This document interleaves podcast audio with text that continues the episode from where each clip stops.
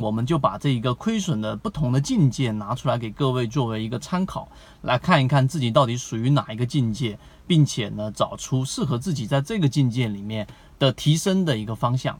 首先第一个啊，面对着亏损啊，大部分人都是会选择拒绝面对的，因为人嘛，大部分都会是相信自己所相信的东西，而大部分所相信的东西都是建立在自己没有犯错的这个前提之下的。于是乎，就会有很多人亏损的时候不看账户，甚至于不去面对这个事实，不去做任何的止损或者割肉，好像我的股票从来都没有跌过，好像自己的资金从来没有亏损过一样，或者是直接闭着眼睛相信啊，像鸵鸟一样，未来我的股票一定会涨回来的，这是第一种类型。那么这种类型的人呢，往往都是处于第一个阶段，那永远的市值都很难做到往上走的一个区域，这是第一个。第二个就是积极的避免亏损，这是第二个境界。那么，当你去开始面对你的亏损之后，你会把交割单拿出来，然后自己去审视每一笔交易。这个时候，努力的去避免着一些亏损。这样的人呢，往往会有一些完美主义，但是实际上交易过程当中，第二个步骤就代表你已经达到另外一个境界了，至少可以跑赢市场当中百分之五十以上的散户。这是第二种境界。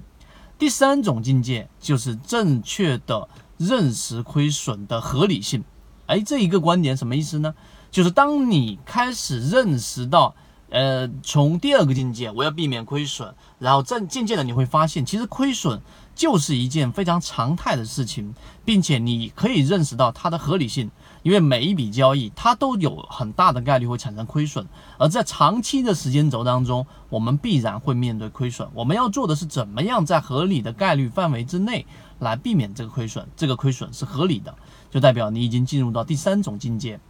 第四种境界就是要认识到盈亏同源啊，那这个什么含义呢？就是只要你认识到这一点，你就会对你的盈利模式有一个透彻的了解。我如果说想去做短线，那么大的亏损是必然会发生的。所以在我的止损机制上，在我的盈利模式上，我会把这个止损这个事情看得特别重，因为大开大合，大的盈利必然会面对大的风险，而小的盈利自然你就会比较稳定。这就是盈亏同源的真正理解。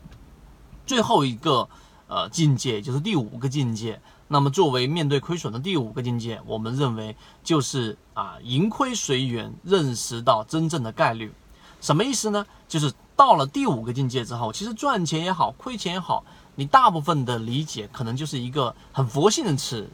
啊。最近很流行佛性，很佛性的词叫做什么呢？随缘。但是这一个随缘，并不是说我们啊就买了进去之后，然后就放着很宽的心态，不是的。这一层理解应该真正的去理解，是我们要正确的认识到概率。在之前我们有过一个视频给各位去讲过，啊，你根本就没有真正的去理解到底什么叫做我不在乎输赢这一个视频。其实这一句话说出来，我不在乎输赢，并不是我要这一个事实的决心，而是我自己知道，